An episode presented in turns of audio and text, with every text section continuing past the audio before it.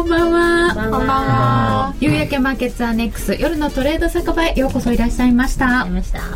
本日も、えー、皆様と一緒に金曜の夜をマーケットお魚に楽しく過ごしてまいりたいと思います。どうぞよろしくお願いいたします。えー、スタジオのゲストご紹介いたします。FX 先生こと杉田勝さんです。よろしくお願いいたしますそして人気 FX 講師のともらにさんです。よろしくお願いします。そしてトレードに夢中の本山花子ちゃんです。はいよろしくお願いします。そして、かのうちでお送りしてまいります。よろしくお願いします。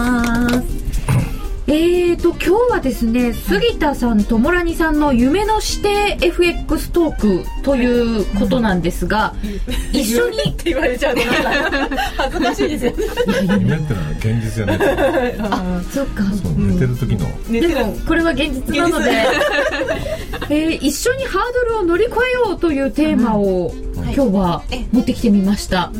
の FX 初めては見たもののなんとなくうまくいかない、中級者ぐらいまで来てあとこっからどうしたらいいのかわからない、などなど皆様それぞれにハードルがあるのかもしれません、それをどうクリアしていったらいいのか皆さんと一緒に課題を発掘してそれを乗り越える手立を見つけていきたいと思っております、え今日も FX プライムの選べる配慮をもっと楽しむためのコーナーもございます。来週の選べる配慮を読む上でのヒントを FX プライムの高野康則さんに伺いますツイッターや番組ブログでご意見ご質問随時受け付けております。取り上げさせていただきますのでツイッターで皆様ぜひご参加ください。さて、それでは、えー、いろんなトレーダーをご覧になってきたお二人から見て、そもそも勝てるトレーダーと、うん、そうでもないトレーダー、マーケットに生き残れる人と残れない人、うん、その差は一体どこが違うのかっていうあたりから伺ってみたいんですけれど、うん、すごい知りたいです。ね、確信すでに。確信そうですね。はい。あ僕に聞いてるわけです、ね、はい、僕が言うと喋るとなんか答えになっちゃうみたいで嫌なんですけど僕はあのまあいろいろね聞かれますそういう話はね、うん、であの結局、まあ、あの長生きしてるトレーダーと長生きしない、まあえー、運よくね運悪くこういなくなっちゃう人の大きな差はですね、はい。えー、2つありますね。2つ？はい。あのいや技術はもちろんなきゃダメなんですよ、うん、まあ簡単でいいですが技術があるという前提で2つあるのは1つ目はやっぱり明るさかな。楽しんでる、うん、えー、これは勝てそうそう勝てるから楽しいんじゃなくて、うん、楽しんでやってると勝てるようなんですよ、うん、それからたまたま勝った時にですね謙虚さがものすごく大事です。謙虚。これが大事かなと思いますね。たくさん会いました。勝ってるね、人。それからえー、育てて、うん、すごいいいトレーダーになったなと思うんだけどいなくなっちゃう人いるんですね、うん、そうすると大体そういう人に限って謙虚さがなくなっちゃうんですよ。わかりますよね、うん、勝ってると、俺ってすごいねとか私って天才じゃないかしらと思った瞬間に負けんですよねでもなりそうですよね。なっちゃうんですよ。調子よく勝ってったら、おちょっと私天才かもとか思っちゃう。と思ってでえー、友達に会ってね最近どうした？らいや最近調子がいいんだよねとか思っても言っちゃダメです。言うとねそうそう言うとそこでね天罰が下るんですよね。天罰、うん、それって、ね、非常に難しいんですけど、えー、本当にそうなんですよ。だからそこで謙虚になって、あ私が勝ってるのはね、俺の力じゃないんだよと、ね。これ他負けてる人が必ずいるわけですよね FX だから、まあ実でもあるから全てではねないとはいえ、でも負けてる人がすごいね、まあ、反対側には反対側にはねいるっていうことその人たちが負けてくれてるんで勝ってるわけだから、まあ、感謝するとか謙虚になる。なんかこうねちょっと抽象的な話ですけど僕は全くそう思ってますね、そういうのってやっぱり大事ですか？気持ちの問題。そうです。まあ気持ちというよりも、うん、マーケットに対処する仕方っていうの心構えみたいなこと、うんで謙虚じゃなくなるとやっぱり資金管理も甘くなるし、リスクが見えなくなる、そう。とギャンブルみたいなトレードをし始めちゃったりとか。自分がやってるのは必ず合ってるはずだと思い込む。うん。とちょっと甘くなったり気が大きくなって大きくいっちゃったり。いっちゃった瞬間にえー、お金飛んじゃったとかね、気が大きくなっちゃうですよねって今言ってた。天罰あるね。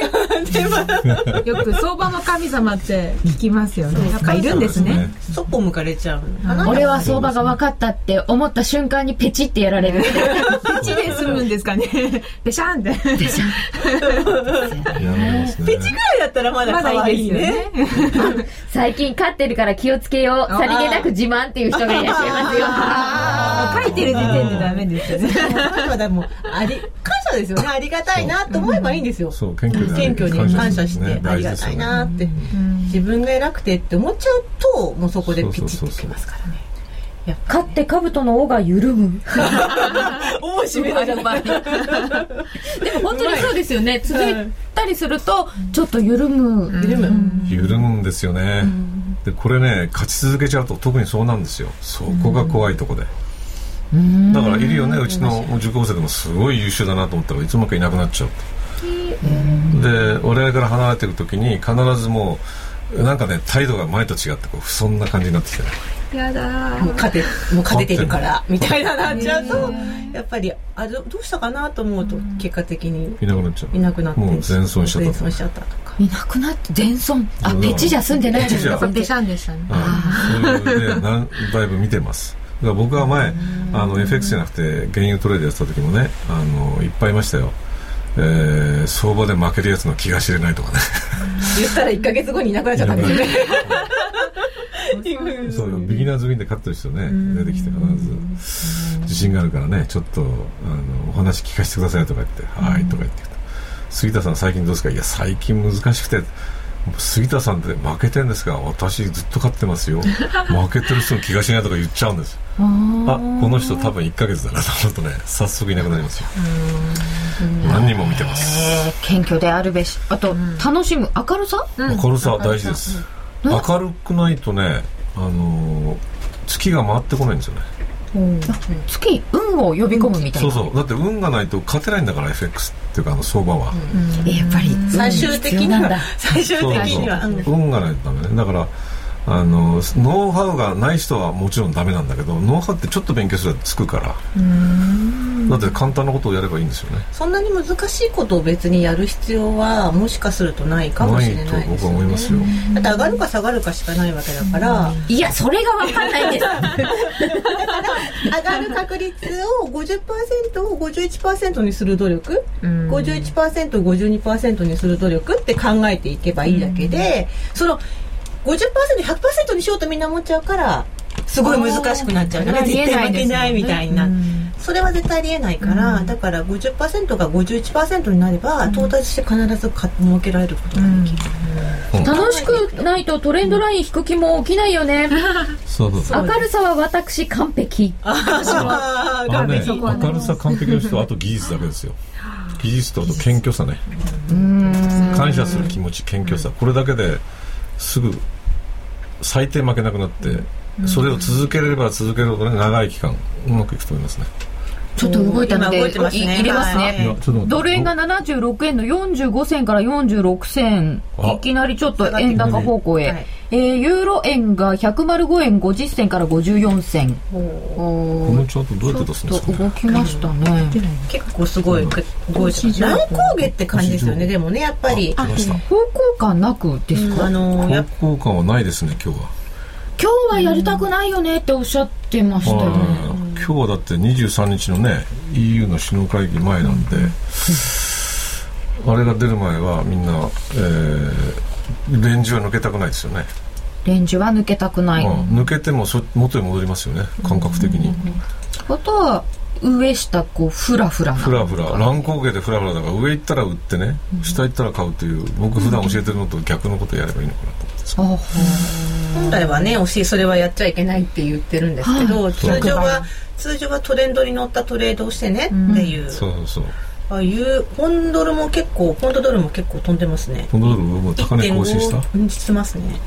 うんすごくこう言ってますね。ポンドドル1.59ユーロユーロポンは下がってます。3た感じさっきも違うところでユーロポンド買ってるとか言ったんですけど間違って。え売ってたんですか？売ってたのに買ってるとか言っちゃ間違いって。言い間違い？じゃあここで訂正を。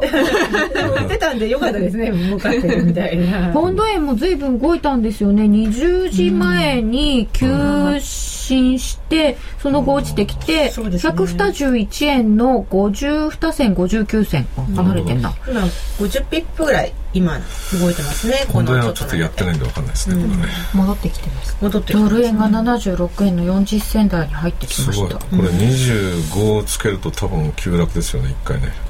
そう。なんですか、うん、私も損切りします。お76円僕は20ロングなんでちょっと、えー楽しんでますけど。汗が出てきた汗でいや楽しんだけど。今試76練だなとで思って。もそうそうそういう時にも明るさを保つって難しくないですか？いやでもそれしないとダメですよね。まああんまりだから一個ずつに思いを込めちゃいけないんだと思うんですよね。一つ一つのトレーディングに。だからこれはこう勝つまでのスこのサイクルっていうか勝つまでのストップの一部なんだよって思って、もう淡々とゲームです。そうやらないとダメかもしれないです、楽しいゲーム。もうみんなほら結構思い入れちゃうじゃない。これ勝たなきゃみたいな。一個ずつに。そうなんですよね、そうするとやっぱりあんまりここに思い入れちゃうんで負ければもうすごい落ち込むし勝ったらすごい有頂天になるしみたいな。そうするとなんか回数をいっぱいやった方がいいんですかね、相場？はい回数は、回数はねまた違う、あれですけど。えー相場も人生も楽しもう。過去反省って言って。楽しんでないのかしら？再銭持って相場の神様にお参りに行こう。先生ハーレムですね。緊張してます。いつもないですもんね。そういつもねトレーダーは明るいド M じゃないと勝てないのか。えド M い今までなんかねあの割と M な人が多いんではないかという打たれ強いと回が意味ですすかね。そうですね。爆打ちじゃないんで M の方がいいかもな。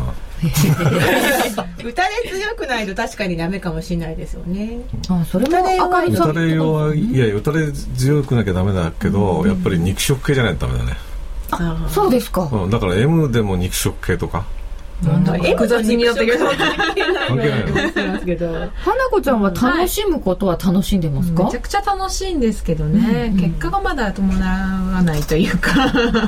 でももうみね、みんなこう始めてすぐに結果が伴うと思っちゃうけど、やっぱりある程度の時間、この技術が自分の身になるまである程度やっぱ時間はかかりますよね、私もそう言い聞かせて今は勉強中だって思って、とにかく楽しくやってます、8ヶ月ぐらいかかりますね。ああじゃあまだ私5ヶ月ぐらいだ。あとさんあと3ヶ月。8ヶ月って考えると短くないですか？短いですよ。だって8ヶ月。なんかのプロになるのにな10年もかかるじゃないですか、で FX で技術を覚えるのは8ヶ月なん十分だなあともっとメンタルですよね。メンタルってだから皆さんね滝に打たれるとかね。そういうの考えてそうじゃないの。明るくしてりゃいいの。私も座禅に行っちゃいましたからね。え本当に？それはそれでよかったんですけど。精神統一そうそう。ええそれのために？もう兼ねてみたいな。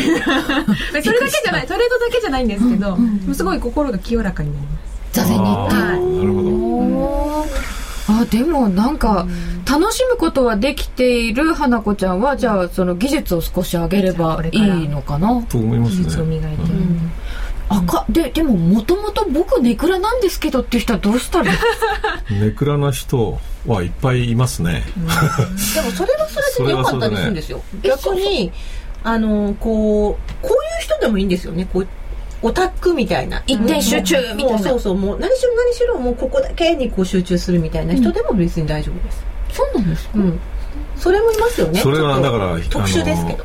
あのオタクで一点集中型もネクラなんだけどそれはその分は楽しんでるわけでしょ。楽しんでるはずだから。あ集中してる時は楽しいんですね。そうそうそう。絶対だからその辺は違いますね。ただやっぱりね、えーニコニコしてる方がいいですよね。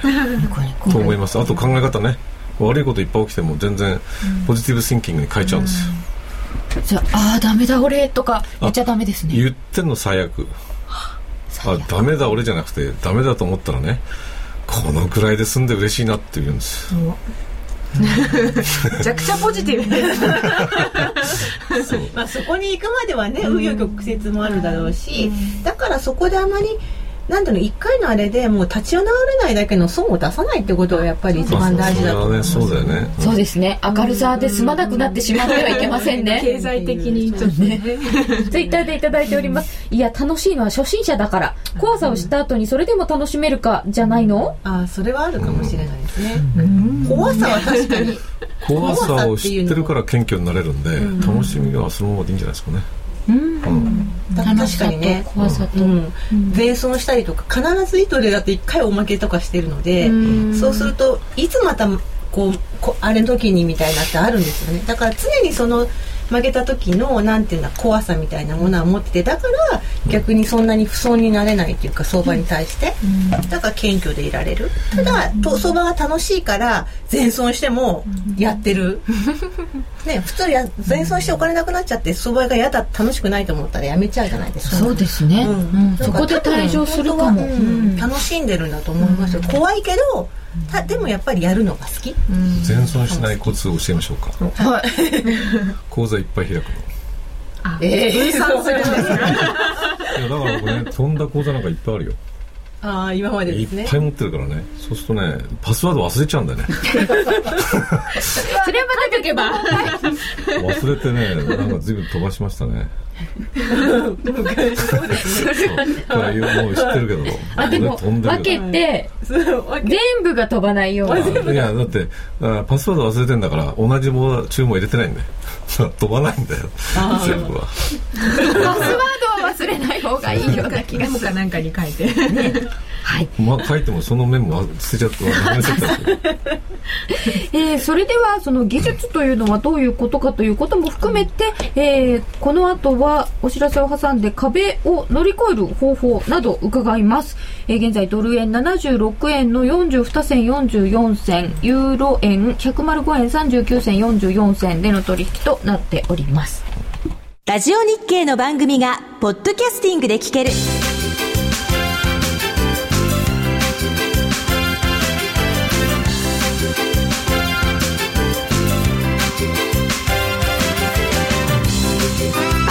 などの MP3 プレイヤーでお聞きいただけるポッドキャスティングではラジオ日経のマーケット情報を中心にいくつかのオンデマンド番組を配信しています。いつでもどこでも聞けるラジオ日経。詳しくはラジオ日経のホームページをご覧ください。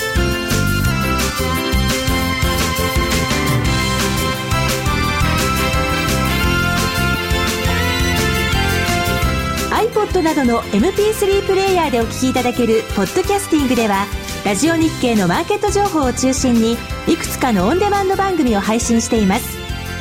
いつでもどこでも聞けるラジオ日経。詳しくはラジオ日経のホームページをご覧ください。さてそれでは特に勝ちきれない方壁を感じている初級者の方へお送りしたいと思います。FX で初級者がつまずきやすいハードルとはトムラニさんはまず一番最初の壁って何だと思いますか？私ですかね。最初の壁はうーん買ったらいいのか売ったらいいのかがわからないみたいなのですかね。単純に単純にでもそうですよね。上がるか下がるかわからないからなんか適当にやっちゃえみたいな、なんとなく。初めてチャート見てもよくわかかんないですよ初めてチャート見てもよくわかんない、最初はそうだったんですよね、だからとりあえずなんかなんとなくいや下がってるのをなんか買っちゃえとかね、その安くなるべく買えとか、高くなったら売る売らなきゃとか思って上がってればこの辺でそろそろ売りかなって売っちゃえとか。そんなのが最初はそんな感じでしたね、でも損切りはねしたんですよちゃんと、損切りは大事ですって何にも書いてあるんで、うん。だから20ピップ20銭ね例えば、で損切り必ず決めて20銭で損切るとこをやってました最初のうち。私もエントリーしたら絶対逆差し値を入れるので損切り貧乏です。そう。損切り貧乏、うん。損切りできないであーっていうのはあんまりなくっていうか絶対なくてどんどんコツコツ負けていくパターンです。それも それ。切ないですよ。ああの幅がちちっちゃすぎる。んだそうなん多分最近気づきました。10ピップとか？とか15とかです。あそれはちょっと1分足だなともかくい今はそれに動きますそう今すごいなんか軽くサクッと引っかかっていったりとかして、今マーケット高いですからね。え杉田先生は初級者の方の最初の壁って多分今ね友達が言ったんですけどあの売っていいか買っていいか分かんないっていうのはじゃあどこ売るか買うかってどうやって判断するかというのは分かってないと思うんですよね。売るか買うかのどうやって判断するか。こんなもんね答えは1個しかないんですトレンドがどっちですか？だけなんですよ、トレンドの見方。うん。トレンドの見方って要するに、あトレンドが上上行ってるのが分かれば買えばいいんです。売らないで。トレンドフォローで、そうそうそう。トレンドが下がった。トレンドフォローなんですよ。必ず、必ず、うん、あのいや私は逆張りよって言うけど結局トレンドを取ってるわけですよね、ちっちゃなあそうですね、でトレンドが下がってれば売れば感がいいんですよね、それだけ。だからトレンド見てないんですよ。例えば今日のユーロドルの、とかドル円見たってトレンドないですよねあんまり、こういうのやっちゃいけない。の、見てるチャートによってね。見てるチャートですよ。違いますけどね、うん、時間軸によってもそうそう例えばユーロ円ユーロ円でもドル円でも5分足見てるとあ下がってるなと分かりますよね。そしたら売ればいいんですよ、それだけ。じゃあトレンドを、えー、どうやって見極めるんですかって言ったらみ見て右上にはあと右肩上がってりゃあ上がってるねと。下に向かってりゃ下がってるねって言えば。そんな単純なことでも。そうそうそう思いますよ。で下がってればあ綺麗にこの例えばユーロドルドル円って綺麗に下がったり上がったりしてないですよね。あ5分1分とか5分は別ですよ、うん、でもその綺麗に下がってるのはこれが皆さんできないんだけどこう見てる時にこうガーッと下がってるわけでしょ、うん、でものすごく低く下がってたらそれをね買いたくなるんですよ。あさあもうそろそろそこだよねみたいな。寝頃感そうじゃないと逆に売るんですよ。右肩下がりは売ればいいんです右肩上がりは買えばいい。これだけです。まあ、ただ最後だけねばば掴んじゃったりする場合があるんですよね。ねユーロすごい下がったのにまたまたすごい上がってきましたね。ねそうですね。でも基本はそれだけです。ツイッターでいただいております。シンプルやババ、ババは使う。最後ババねどうしても掴んじゃうんですけど、それをババ掴んだらついてるなと思う。俺はすごいよ、ババ掴んだよ。ババ掴んじゃう人ってでもいるんですよね。必ずババ掴んじゃう人ね。いやそれは必要なの。いやもう必ずその自分が売るとトレンドが最後だったババ掴んだらね、そそのババの逆をやって儲けた人いるんですよね。ああまあそうですね。だからその人に感謝されて嬉しいと思えばいい。究極のポジティブ そう。なかなか難しい境地ですよね。いやもうそれだけばバカになればいいんです。でもまあ基本は下がってるの見たら売ればいいし、上がってるの見たらそこから考えればいい。そうだから横に行ってるの見,、見るからねどっちやっていいかわかんない。トレンド転換は一回だけ。そう。そうだね。ババを掴むという例最後。そこまではずっと行くわけですよね。そうそうそう。本当に行くんですよ。本気でその気で見ると分かりますよ。あずっと下がってるじゃない、うん、なんで売らないのって言うと怖いんだよ。ババ掴むじゃない。ババって1回しか掴まないんだから。いいじゃないやれば。そうですねであと、あとババ掴みそうな位置っていうのはね大体ほら大きなチャートとかを見ていくみんなちっちゃなの見すぎなんですよね。だからね。月足とか？あまあそこまで大きくなくていいんだけど例えば5分ぐらいでやってる人は1時間とか4時間とかそれぐらいのもので、そうするとこう1時間とか4時間で明らかにここ壁になってこの値段で止まってるよねとか、そういうところがあるじゃないですか。サポートレジスタンス。そうそうそう。そういうところに近づいてきたら注意すればいいんですよ、下がっててもここがあるよねってここに1時間でサポートあるよねってなったらこの辺で売っちゃえばババ掴みそうになっちゃうでしょ、あその辺は、えーと、技術の部分ですね。その前回高値とか安値とかをちゃんと見るとか。でここに近づいてくればやっぱりほらねここに来れば買いたいって人も出てくるわけだから、近づいてくればそろそろ買われちゃう場合もあるからね、だからそういうところの部分だけを注意していけばいいのかな、うん、そういうところに来ると買いたい人がいるよねとか売りたい人がいるよねっていうのはチャートってやっぱりそういうなんか過去のこう気持ちの蓄積みたいなところがあるっていうことですか、いや気持ちじゃなくてねポジションがあるんですよ。あそっかそっか。具体的にポジションがあるわけですよね。だからそこ切っちゃうと逃げなきゃいけないわけですよね。持ってる人は。損損するんだから、うん、それで一緒にのその損させてやろうと思って。あそうか。それ乗せていくんですよ。ね、うん、性格悪くなきゃいけない 明るくニコニコ楽しくポジティブででも性格悪く。そう。人心らせないとね。でもその代わりありがとうございますってこう感謝負けてくれてありがとうって。大衆の逆を読むんですね。そう。あそうですね。でもその損切りできないっていう人がたまにいらっしゃるんですけれど、よく聞きますね。く聞きますかね、それは、負けるのが嫌なんでしょうねきっとね。そう。負けるのが嫌だ。負けるのが嫌だ。でも負けるのよりも損する方がまずいですよねっていうことですよね。そう。みんな。だからあの慣れてない人って100回やると100回勝とうとするんだよ。そんな感じなかったですか最初。あでも最初は本当デモで始めた時はとりあえずもうすごいなんか上昇トレンドが強かったので、うん。買えばもう増えていくっていう状況だったんで、なるほど。うん、その時はトレンドがはっきり出てた。出てたんです。でもトレンドとかも知らずにやってたので、ただの運でしたね。そう勝率はですね、うん、僕もよく聞かれるんですけど長期でやってる場合長期っていうのは例えば冷やしとかね、4時間でやった時は4割から5割です僕勝率。でもそれいいんですよね。だってシストレもそうですよ。ほんででも4割か5割で疲れもう時間がズバズバあのねいっぱいない時ない時はなんかちょっと短くやろうと、で短いトレードをね、まあ、デートレみたいのたまにしかやりませんがやる時は勝率高いですよ。8割、えーたまに9割ね、でついあ俺って天才かなと思った時にまた負けるんですよ。やっぱり。それが1割2割、うちょっと思っちゃうもうじゃあまあちょっと思っちゃう。んですよねまだ誰でもね少しは。思っちゃう。思わないように、そろそろ負けとくかみたいな。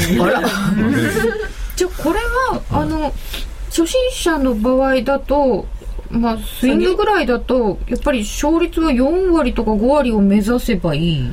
目指すというもっと低くても。かあのねけいやもっと低いのはダメですね。3割以下になるとちょっときついですね。で4割4割とか5割でのにするためには技術がいるんですけど、えー利が乗ったら決して利具がないと。これが大事なんですよ。損切りはすぐしちゃうみたいなリーガー乗ったらリグいたいんですけど。利具がない。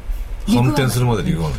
要するにトレンドが変わるまでリグわないっていうのをしないでと追っかけてどんどんピラミッディングしていくんですよピラミッディングこうだんだんこうそうそうそうそう積み増上がっしてていくる時にこう買い上げていくみたいなうーん。それやっていくと4割5割だと結構儲かりますよ。あそうか。ちゃんとトレンドが出てるからそれできるんですよね。そうなんです。でそれがこうガシャっていった時ま、あいっちゃったなって思う時まで持ってていい。そうです持ってていい。そうそうそうそれがなかなかできないよね。ね。利大損傷利大ですから。って言われるんですけどね。それ難しいです結構ね。やっぱり初心者の人は早く理覚したいしたいし損はなくなるべく遅くしたい損は確定したくないから損切りが遅れる形にはなっちゃうけれどでも損切りはねやっぱりあのねしないとリスクが大きくなっちゃうからそうですね。理屈で分かっても実行できないジレンマ。あー。そういう人はねもうね入場料だと思うんですよ。本当に入場料。損切りは入場料。勉強代。そうそう勉強代ですと、先に2000円払ってエントリーさせてもらうんですよみたいな。イメージだったらいいんじゃないですか以前損切りしたことがないという主婦がいたけど、今頃大丈夫かな？いやーどうですかね。多分口に出したくないです。またいつの話なんですかね。損切りをね。でもほら本当にトレンドに乗ってて損切らないっていうんだったらいいんですけど、たまたま我慢して持っちゃって戻ってきたたまたまラッキーだとちょっと危ないですよねやっぱね。7625引っかかったな。ちょっと言いますね。どうしたんです1かねドルが76円の2実銭、今19銭まで入ります。17銭まで入ります。あれ？どうしたんですか？読んでる間に変わってしまいますね。何が？えー、ドル20安円高方向で76円の16銭。えっ、と、76円の25切ったら大きいかもっていうお話がありましたっけ、切りましたね。切りましたね。前回高値ですねいや前回安値ごめんなさい。前回安値円もを105円の30銭台まで来ております。何かありましたか？いいね。僕はユーロ円をしようとしてるんですよね。ああでもユーロ円も。対ユーロやポンドを中心にドル売りが強まっているって書いてありますけどドル売りながなんでしょうか？強まってんじゃなくてあのドルが買われていやドルが売られてますね。ユーロドル上がユーロドル上がってますよユドル上がってんの、はい1.3832あまだ上がってんのね。38でも32 70超えるとちょっとまずいよねポンドドルもめちゃくちゃ上がったんでしょうか？でもドル円最近本当に小幅でしたもんね。だからそうですね。やっぱり動く方向にドカーンって動くんですね。ここちこちこちこちしてきた時はビッて動くと大きいですかね、そうですね。それが今なんですね。昨日ね騙されそうになりましたよね上にね。一瞬行ったから。あれ？これでまた上に行くのかなと思いきや今日はじりじりで下げてカツンとしたね強い。ですね。行ってえー、いただきましたツイッターで徳川家康の戦は73勝56敗らしい、えー、戦国大名もそのようなもの。勝率の話でした。そんな負けてるんですか？そうなんですね。それで、それで天下取ったんですね。へえ。そして具体的なそれはあれじゃないの？あの、負けそうな時ポッと逃げちゃうんじゃないの？やっぱ逃げることが大事なんですね。だから、そんなに普通一回負けたら死んじゃうよね。まあ、せあれはね戦国大戦ですからね。あこれ負けそう？と思ったら逃げちゃうそう？ですトレーディングもね負けそうと思ったらもううまく逃げちゃう。そううまく逃げないと。ユースト見てたらブレイク見逃した 申し訳ないっていうかなんていうか。ごめんなさ い。両方じゃあ見れるように両方見れるように。設定して。えー、でもなんかどうしたの？明日もあります相場は。そうですね。明日ないんだよ、ね、またうん、また来週もありますよね、うん、そうね。でも絶対このままいかないよ。絶対このままいかない。絶対と言っちゃいけないんですね。あ、うん、そう絶対。そういかないよだって。ですよね、うん、ということでちょっと相場の方も気になるんですけれども、えー、初級者の方々にこう壁を乗り越えるコツはこの後のコーナーでまた伺っていきたいと思います。ともらにさんご自身は壁にぶつかったとかそういう体験ってなかったんですか？いや私最初だってもうめちゃくちゃ負けましたからね。壁だらけですよ。壁だらけ。リアルトレードリアルトレードで、うん、160万負けたでしょ？1ヶ月で。で大体皆さんこう伺うと。一回大負けされてるそうですね。大変負けるんですよ。ね。負けたくないというか、ね、そんな大きい損はしたくないです、でも、ほらね、知恵で学んでやってる人は負けないかもしれないですね、私たちの時代ってそんなにあの教えてくれるところもなかったし情報もなかったしどうやっていいかもわからなかったから。今いろんな情報も取れるからそんなに痛手を負わなくてもできるかもしれないですよね。頑張ります、いやも本山さんの今の壁は、私はだからとにかくあの損がコツコツ積み上がるというか。でも私としてはなんあのバックテストを終えてすごくなんかクリアにチャートが見れるようになったんですけどあれなんか勝てないなっていう。損切りの位置が悪い。あのそうですね。だからちょもうちょっと損切りの幅を広めにしてっていう今検証をして、損切りを恐怖感で置いてるか理論的に置いてるかの差でしょうね。あまあ怖いね。15ピップこれ以上は負けられないみたいな。そうやって見るとダメですね損を小さくしたいから割と狭めに置いてる。そうですね。なので今はちょっと最初は広めに置いてそこからちょっと様子を見ながらこう狭めていくのを考えてるんですけど、うん、多分恐怖からですね。うん。おお5ドル来たえー、ドル円も来た。ドル円も75円の80銭台に入ってしまいました、えー、ユーロ円が105円の20銭を切ってこれで日本人は買ってくるよ、ね、逆張りだからですか？いやだって日銀が何かするって普通考えるじゃないですか。で結構この辺で買いがね、うん、皆さん出てくるんですよ、ね、私も多分入れた記憶あるなこの辺で。ポジショントークが。5ドルも78円の19銭まで行きましたね、ね。はい、うんそうですね。出ますね。すごいですね。これは僕はショート入ってんのも 今日。とななんでこんなに動くの？こんなにこのやってる時は動くんですね。いやそんなことはないと思うんですけど。すごい。これまた月曜日が怖いですね。うん、楽しみ。安い。いくらでしたっけ？楽しみ。楽しみ。七十五円の？え？？81銭？え？ドル円ですか？はい。ドル円新安値ですよこれ。安いですよね、そうですよね。76円19銭じゃなかったかな？75円90何銭じゃなかったですか？75円のそうでしたここの端末だと95銭なんですけど。そうかそうか。でそれ切ってるから。端末によって違うんですけど。切っちゃいましたよね。切っちゃうと、じゃあまたテレビのニュースで出ますかね。ああ前回出ましたよね 今夜の緊迫感久々。日銀はもう何もしないみたいだねとかもいただいております。こういう緊迫したところでお知らせ入って次のコーナー行っていいんですか？はい。ではそうしたいと思います。ビ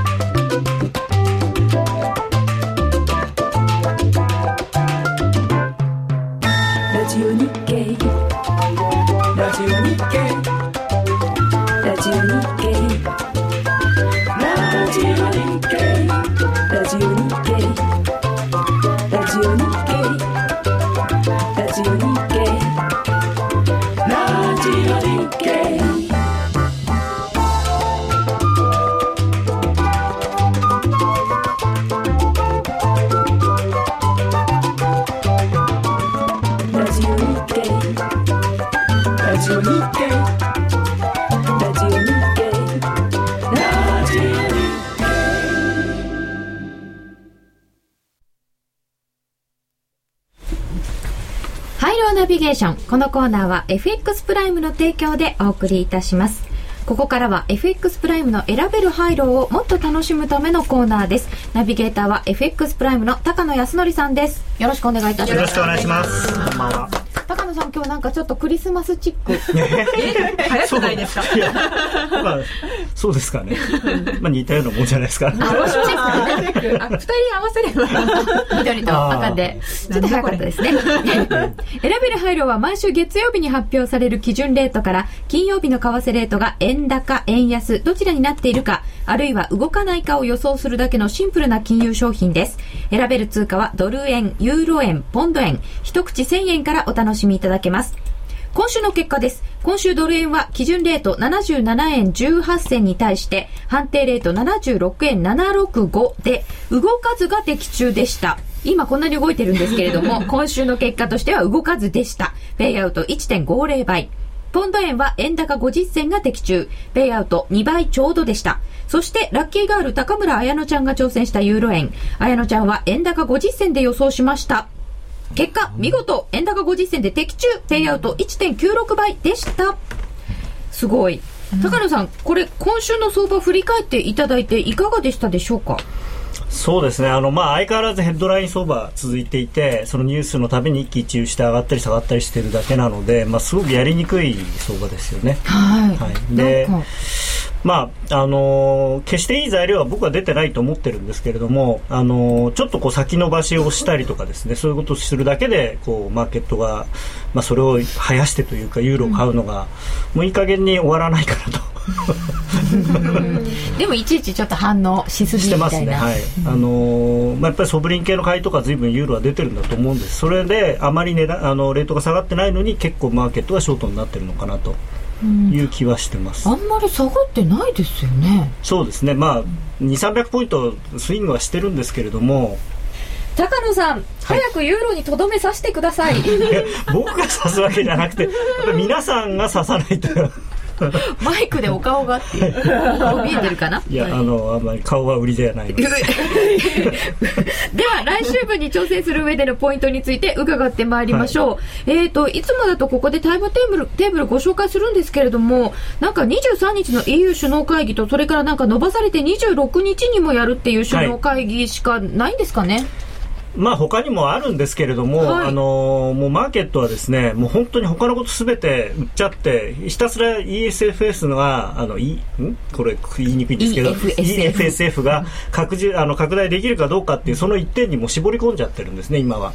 なので、まあ、あのそれが、まあ、多分そんなにあのマーケットは期待してるみたいに2兆ユーロなんてことは多分ないと思いますし、まあ、今言われている1.3兆ユーロとかいうのもちょっと怪しいかなと僕は思ってるんですけれども、まあ、期待盛り上がって盛り上がるだけ盛り上がって最後、ドッカンっていう感じなのかなとはと26日までちょっと期待で買って、ね、そこではげるみたいなイメージですか、はい、まあ、ただその間もあの期待で、えー、今みたいに買われてもですねまた売られる時もあるでしょうしそうです、ね、しばらくレンジでこう1.39、まあ、上は1.39台で下は1.37ぐらいでうろうろするのかなと。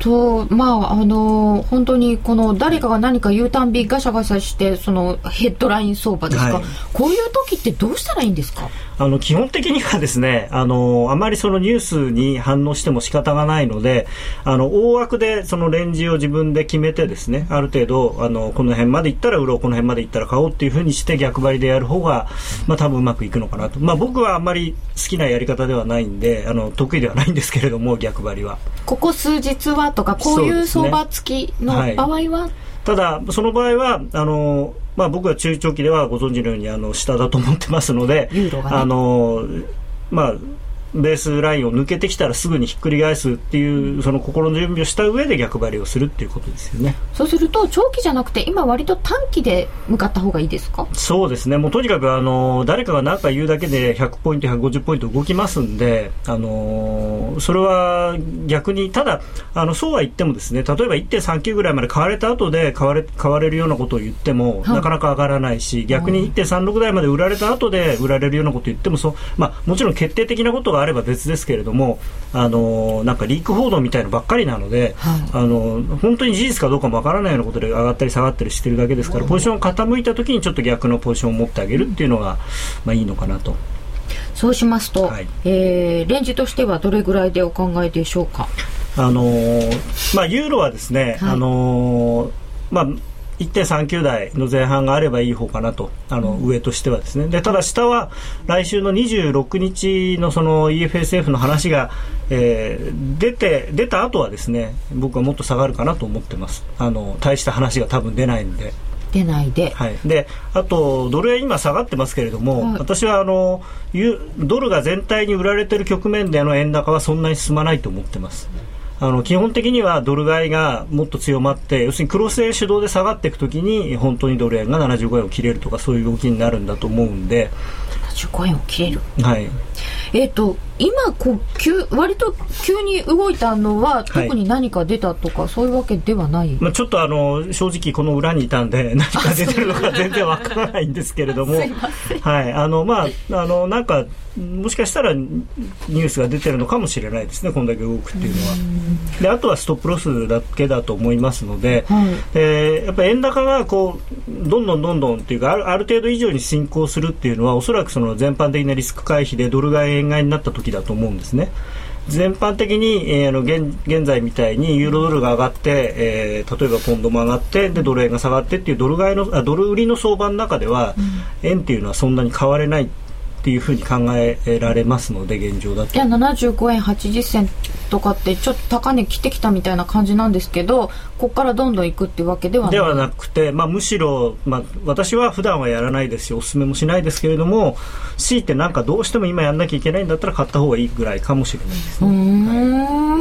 ということで珍しい逆張りのお話もありました。来週分に挑戦する上でのポイントを高野さんに伺いました。決しておすすめはしないですよ。逆張りは私大嫌いなんで、どうしてもやりたければ、でもなんかそれもなんだな。さて夜トレではスタジオだけでなくリスナーの皆さんにも円高円安を当てていただく参加型プレゼントクイズを実施しています。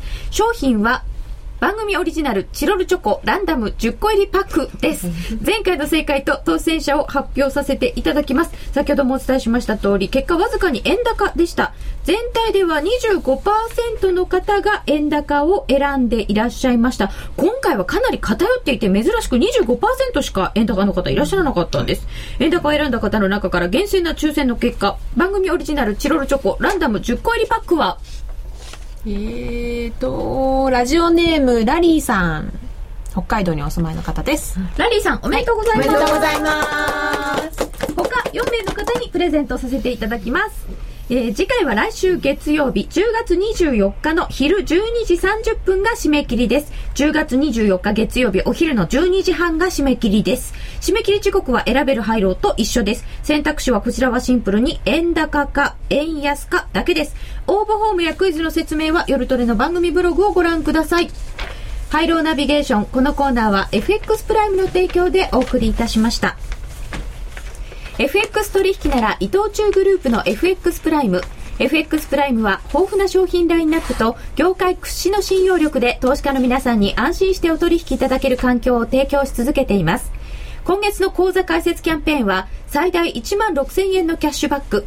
また今なら FX プライムオリジナルのコーヒー紅茶セットが漏れなくもらえます。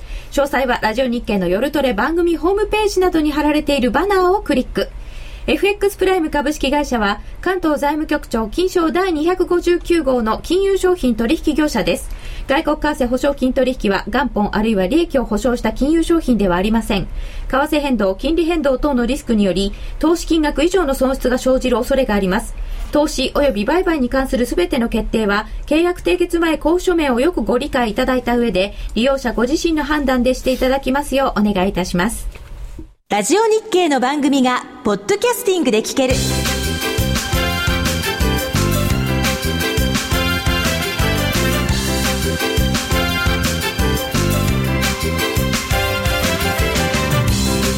iPod などの MP3 プレイヤーでお聞きいただけるポッドキャスティングではラジオ日経のマーケット情報を中心にいくつかのオンデマンド番組を配信していますいつでもどこでも聞けるラジオ日経詳しくはラジオ日経のホームページをご覧ください。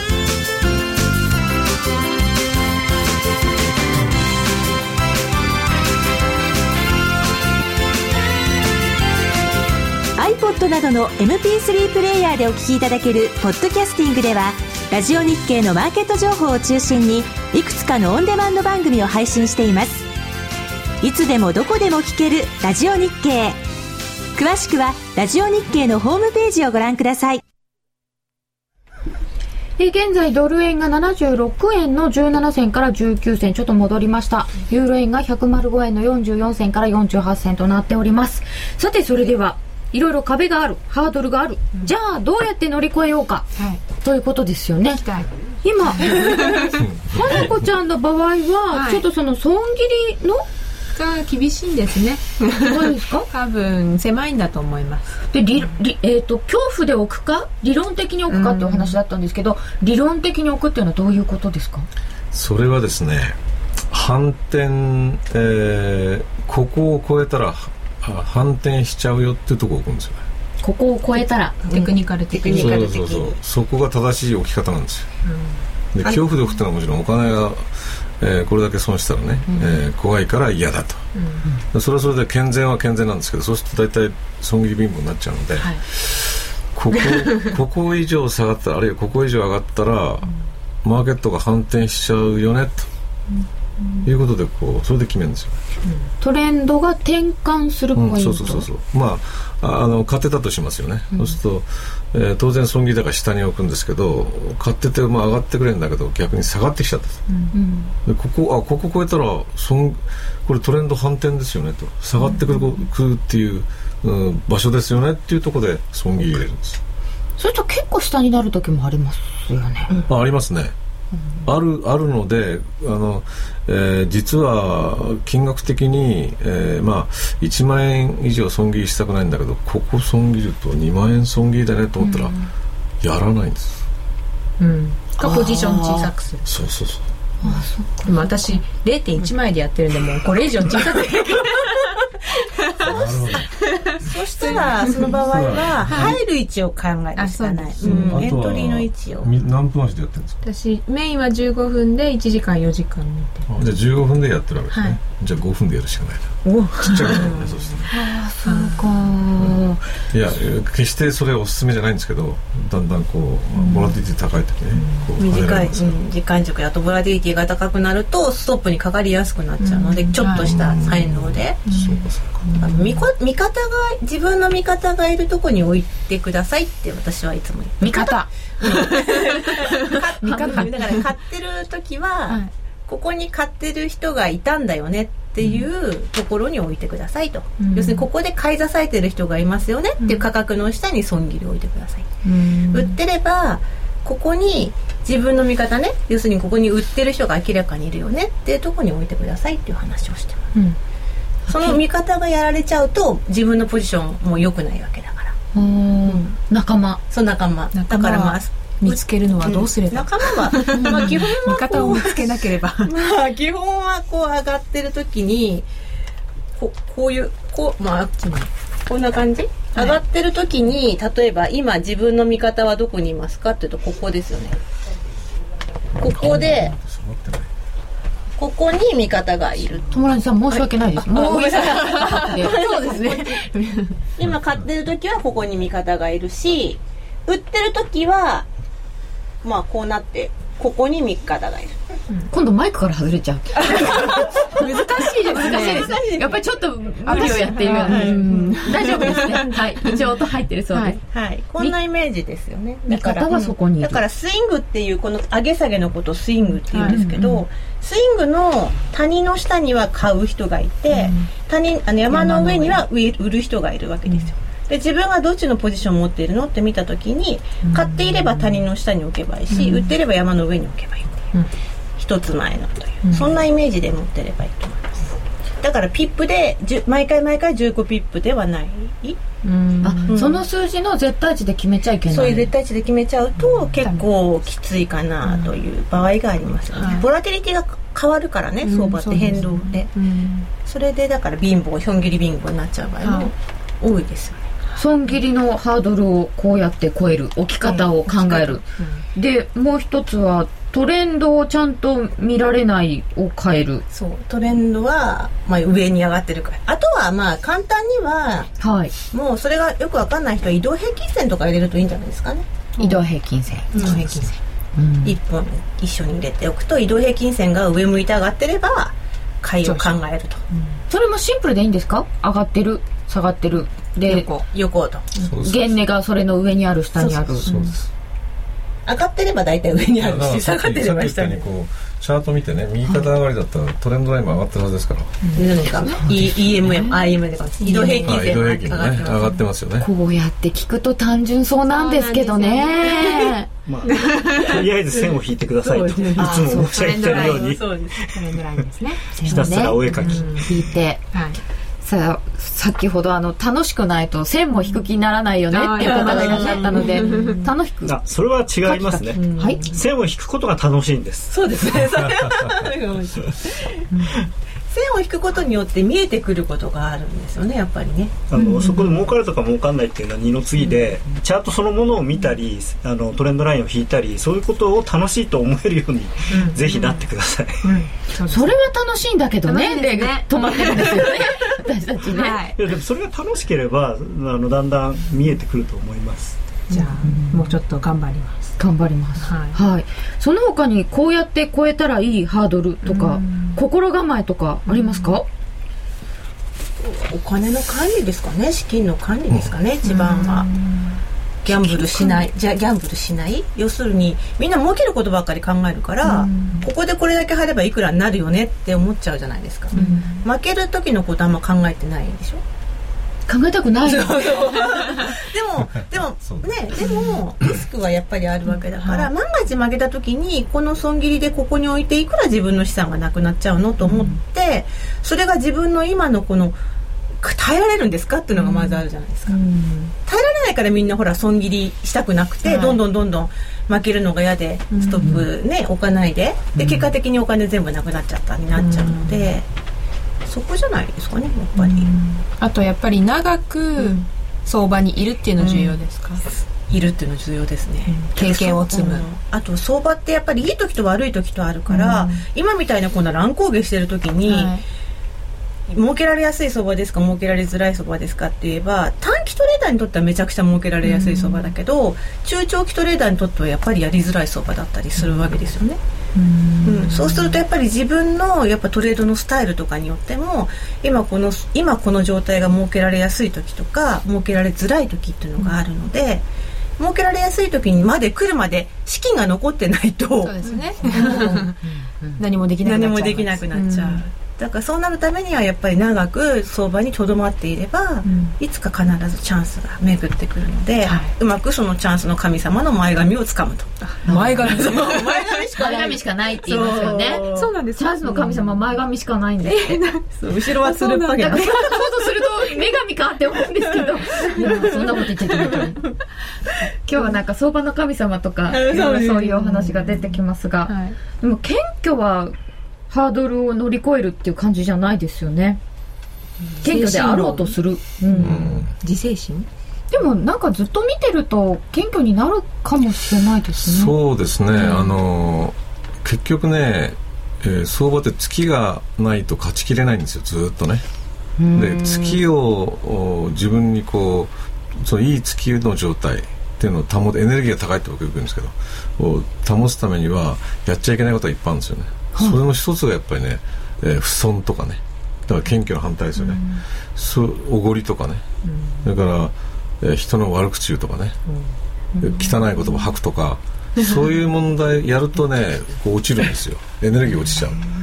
だそ非常にねあの、まあ、慣れれば大したことないです。自制するの大変だなと皆さんね思ってるかもしれないですけど、慣れれば。慣れれば、うん、で慣れでそれが自然に分かってきます。あのそうです分かってくる。こういう時に入ってくるなみたいな。負けてても言霊を信じていいことばっかり。言霊大事なんでそういうこと。ただ技術がなかったら、ね、あそうですね。技術の鍛錬訓練をしながら両方でやるっていうことが、もうそうね、もう何しろ運運がないとっていうとなんかそっちばっかり走っちゃう人いいんですよね。変なスピリチュアルに稽古をしてみたりとか、うん、なんかこうそれこそすごくこういろんなところの新人参りとかだけ行って でもそれだけじゃダメですもんね。それも大事だけどやっぱり技術も大事だから、うん、その両輪でやっぱりやっていかないと難しいかな、うん、その技術面も、うん、なんかテクニカルもいろんな方法があるじゃないですか、その方法で自分に合った方法に合うっていうのは、ね、出会うっていうのはどれくらいかかるもんですかね？うんまあ人それぞれだけど早ければ3か月ぐらいでもう見つけちゃう人もいるし、よく早い段階で自分に合ったあったのやつを見つけちゃう人もいるし、うん、時間がかかる人はやっぱり1年とかもうちょっとかかっちゃう、うん、2年とかかかってしまう人もいるけど、うん、でも絶対自分のやっぱりこう性格もあるでしょあとはそうですね、やっぱりライフスタイル。ライフスタイルも、じゃあどうやって見つけていきましょうというようなお話も多分していただいているんだと思います、はい、えー、杉田先生と友良さんの、えー、FX スクール、はい、ウィンインベストジャパン、はい、こちらはどんなところかというのが今日の、えーと、夕焼けマーケッツのブログのところから青くなっておりまして飛べるようになっております。ここクリックすると飛べるようになってまして。あああ出てきた。恥ずかしいですねお二方の写真がいっぱい。恥ずかしいです、あムービーが、一応毎日ブログも書いてるので私は、はいよかったら。先生は書いてないんですよねブログ。そんな。まあマーケット感マーケット感相場感も書いてるので、よかったらブログもご覧いただければ。そうですね。こちらであの拝見してたらばえっ、ー、と友達さん毎日2時間決めてチャートをご覧になってるとかありましたよね。朝2時間ぐらいはまず見てます、ね、同じ時間がいいんですか？うんのがいいって言われたので、うん、基本は午前中、うん、午前中なんです見てます、はい。ま、東京時間動かないから、だから分析しやすいんですよね、ああそのリアルを見るんじゃなくてリアルリアルチャート。リアルで、うん、リアルチャートを見ながら線引いたりとか、ここ超えたらこうなるよねっていう準備をしとく。そう描いて、うん、その準備って絶対必要ですよね、うん、毎日。毎日、うん、ポジション持ってない日でも、もちろん、はい、戦略立てるのがだからあのスポーツ選手だってなんかジョギングしたりジョギングしないかもっとこう訓練しますよね。野球選手だったらキャッチボールやったり、あれと同じです。ストレッチ。したりそう、ああそうか筋トレ、そうそう筋トレ。しなきゃいけない。的なところですね。あれをね必ずやらないともうボロボロ。いい加減に入るような感じがして。そうですね、う。ん、えー、じゃあその筋トレ部分も伺わなきゃいけないかな、はい、えー、残りはユーストリーム延長戦でお話をまだまだ伺いたいと思います、えー、今日は相場が目の前で動いていてちょっと 気がしました。ね、えー、ドル円76円の12銭から14銭ユーロ円105円61銭から65銭。一旦ひげになりましたけどまたじわじわなんだかちょっと円高方向という感じになっております、えー、お話し足りたいこと伺いますのでぜひ延長戦もお願いいたします